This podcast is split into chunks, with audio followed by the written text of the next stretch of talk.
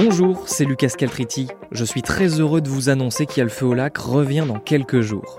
Cette deuxième saison sera dédiée au greenwashing, c'est-à-dire à ces communications frauduleuses de la part de marques, par exemple, qui présentent des arguments écologiques alors qu'ils sont très minimes, voire n'existent carrément pas du tout. C'est un terme, le greenwashing, qui a été inventé par un écologiste américain dans les années 80 après avoir passé un séjour dans un hôtel où il y avait un petit écriteau sur lequel il lui était conseillé de réutiliser sa serviette pour sauver l'environnement.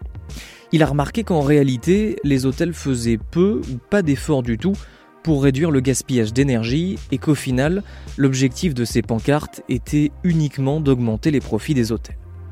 Alors à partir du 15 mars et toutes les semaines, nous allons décortiquer ensemble des publicités sur l'hydrogène ou des publicités pour des vêtements, des annonces sur la 5G ou encore des emballages très verts pour des produits pas forcément très écolos. L'idée, c'est vraiment de vous donner les clés afin de ne plus vous faire avoir par le marketing. Je vous dis donc à très vite sur le mur des podcasts de West France et sur toutes les applications de podcast.